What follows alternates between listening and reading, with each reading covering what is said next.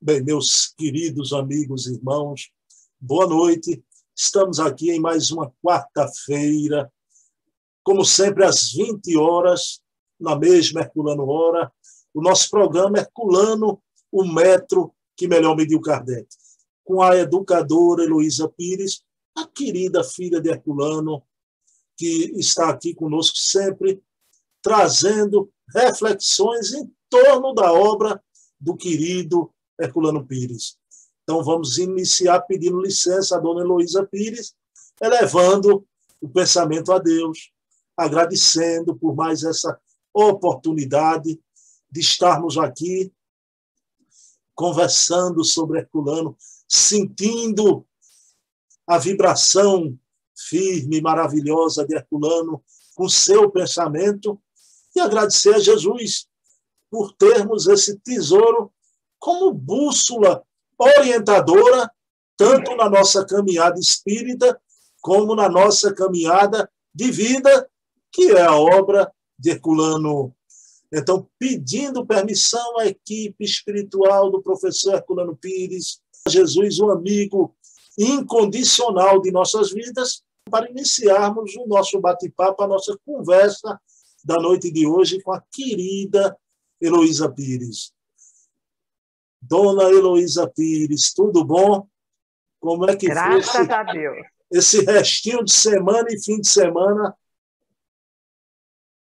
Com luz, com alegria, vendo metade da família um dia, outra terça parte no outro, com muito cuidado e gratidão a Deus. Graças a Deus. Ô, Dona Heloísa e meus queridos amigos, hoje eu vou trazer aqui uma obra, não é? que é uma compilação de Altamiro Carneiro, não é? Então, no limiar do amanhã. Embora vocês podem ouvir esses programas através da Rádio Emmanuel, do nosso querido Oceano Vieira de Melo, todos os programas de Herculano estão lá no limiar do amanhã, mas o querido amigo aqui colocou, fez a transcrição, pegou a fala de Herculano e colocou em livro o que é maravilhoso, né? Mas, dona Heloísa, antes disso, a gente sabe que o seu pai participou tanto de programa de rádio no Limiar do Amanhã, mas como também, dona Heloísa, no, nos programas de, de televisão, o Pinga Fogo, foi em Xênia, não é? Hebe Camargo. Como era naquela época, a família se reunia, assistia, aquele sucesso do Pinga Fogo, como é que Herculano sentiu aquilo? Nossa, ele ficou tão feliz. A família toda adora o pai. Nós éramos todos fãs de carteirinha. Meu avô Ferraz, minhas tias, meus tios, a família se reunia na sala, enchia a sala e todos que não estavam no trabalho já haviam chegado, ficávamos felizes. Até a Maria, nossa auxiliar, vinha junto. Então, Herculano foi muito amado, muito aceito, e a família sempre toda junta com ele, porque sentíamos a grandeza, a lucidez desse espírito querido e muito, muito humilde. No programa da Hebe, nós vibramos, tanto quanto vibramos quando o Chico foi lá e recebeu um cheque da Hebe Camargo que ele nunca descontou Chico era, ele ficou tão contente com a gentileza que guardou. Herculano não recebeu cheque, era um jornalista sendo entrevistado. E na Xênia, ele foi muito tempo dando entrevista para a Xênia. Ela adorava também o pai. Aliás, tanto quanto alguns não gostavam, porque ele, é, em defesa da doutrina, fazia críticas firmes, era necessário. Ele na vida eh, em comum em geral, era uma pessoa doce, meigo, humilde, querida, e nunca queria demonstrar conhecimento.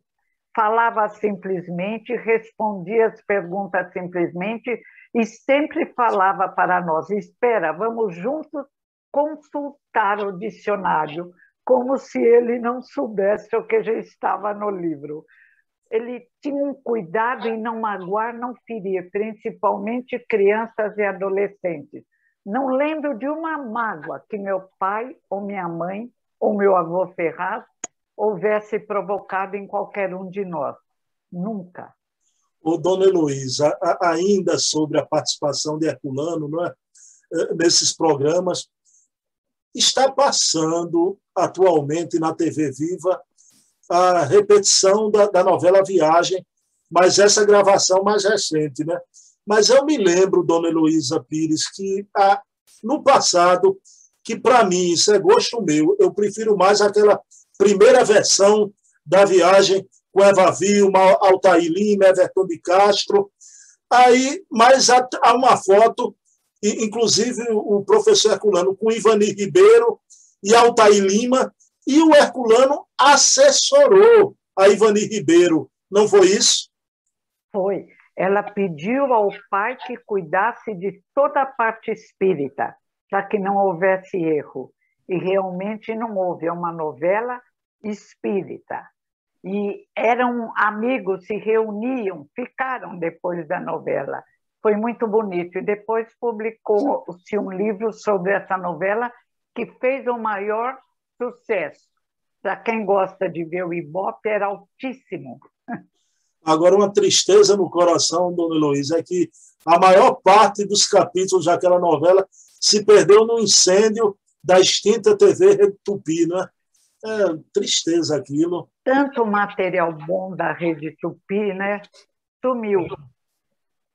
Mas do lado de lá está tudo gravado. Ah, tá. Eu falo para os meus filhos: cuidado, você está sendo filmado. Existe uma cinemateca do lado de lá também. Existe. Com absoluta certeza. Dona Heloísa, vamos lá, vejam bem, pessoal. Tudo que está aqui na obra que trazemos hoje no Limiar do Amanhã está aqui transcrita, mas também vocês podem ouvir no programa O Limiar do Amanhã. E, claro, eu quero ler só um parágrafozinho para a primeira pergunta que eu vou fazer à dona Heloísa. Pessoal, eu vou ler ipsis literis, exatamente ao pé da letra, sem fazer interpolação nenhuma minha, viu? Então, vejam bem o que diz Herculano. A cura pela prece, dona Heloísa, né? A cura pela prece. Sim, todos nós podemos curar por meio da prece. A prece é uma vibração.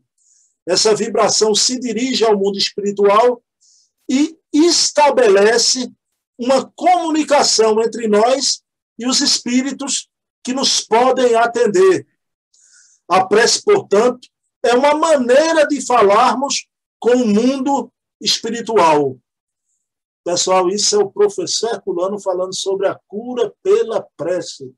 Dona Heloísa, o que a senhora tem a dizer sobre esse texto, essa passagem de Herculano?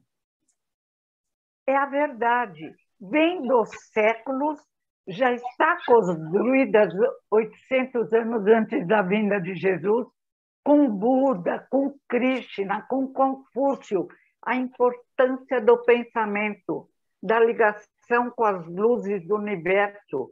Como nós espíritas esqueceríamos aquele trecho lindo do, de Kardec? A prece como um imã, trazendo as melhoras imediatas.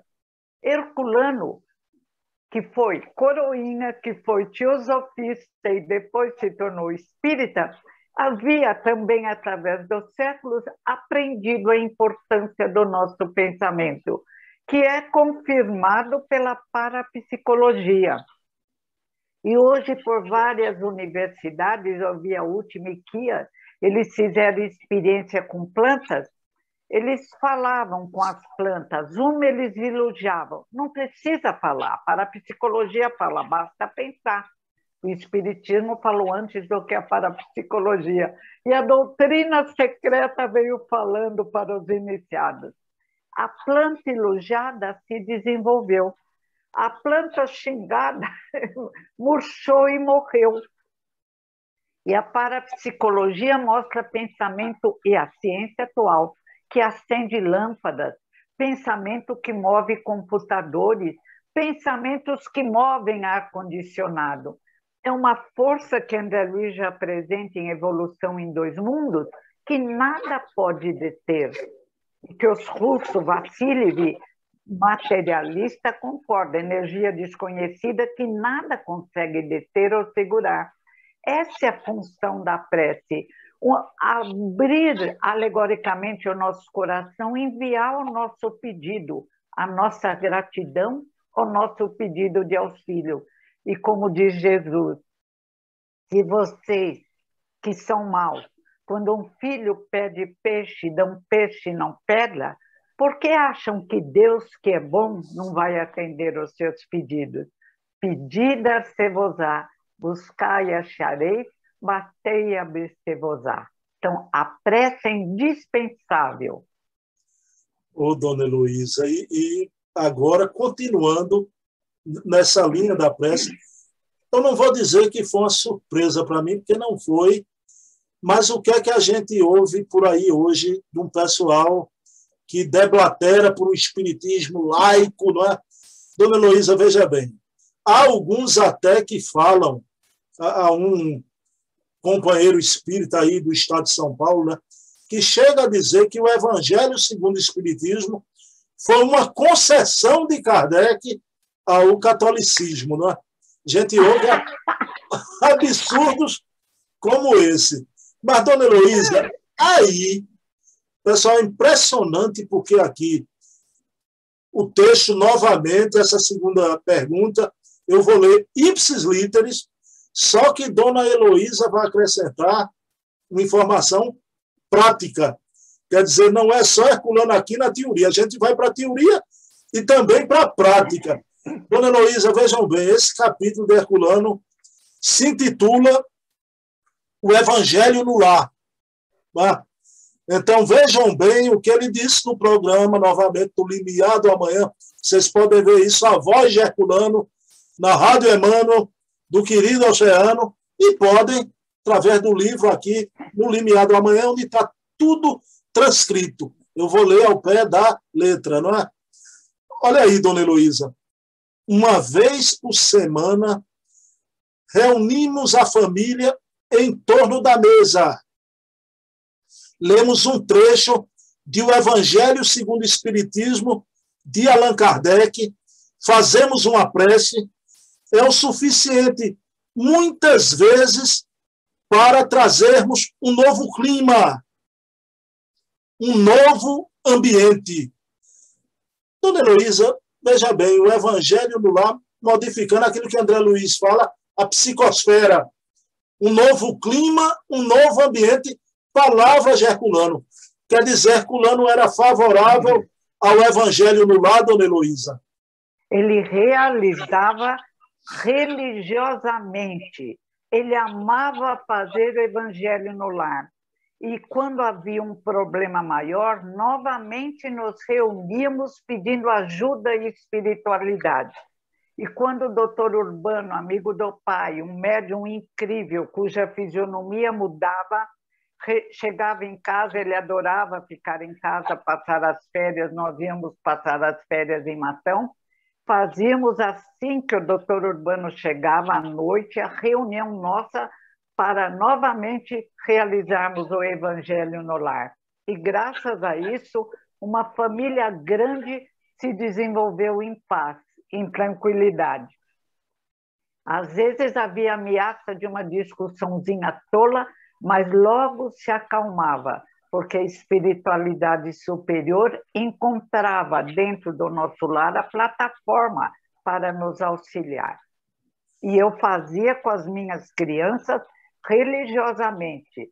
Levava junto com a Evênia Prada, testemunha, os cinco na evangelização da Seara Bendita, ela levava as quatro meninas, e no meu lar, sempre, antes com os filhos, agora ou sozinho ou com a minha filha Kátia é indispensável nesta hora de turbulência do mundo nos ligarmos às luzes, à paz, à tranquilidade da espiritualidade superior.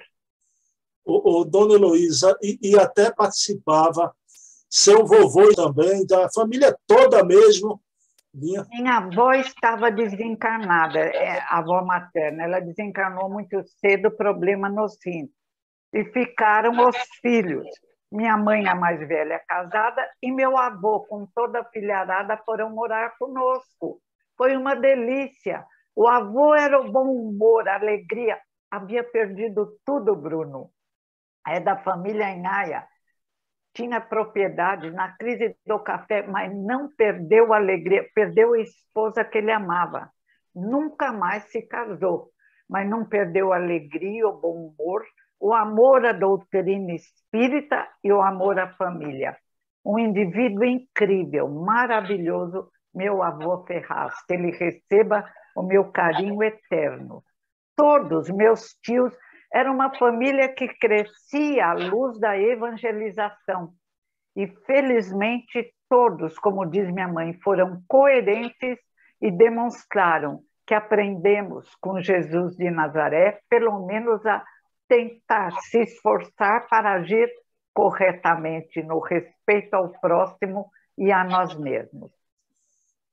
Dona Luísa, ouvindo a senhora cada semana, e isso já serve, porque já são alguns programas que a gente fez, um documento vivo do pensamento de Herculano, e porque eu fico muito triste. Hoje, quem valoriza o Evangelho segundo o Espiritismo, obra de Kardec, ou, ou faz o ato da oração, da prece, gosta de Chico Xavier, de um Bezerra de Menezes, é considerado por certa parcela do movimento espírita como espírita devoto, místico.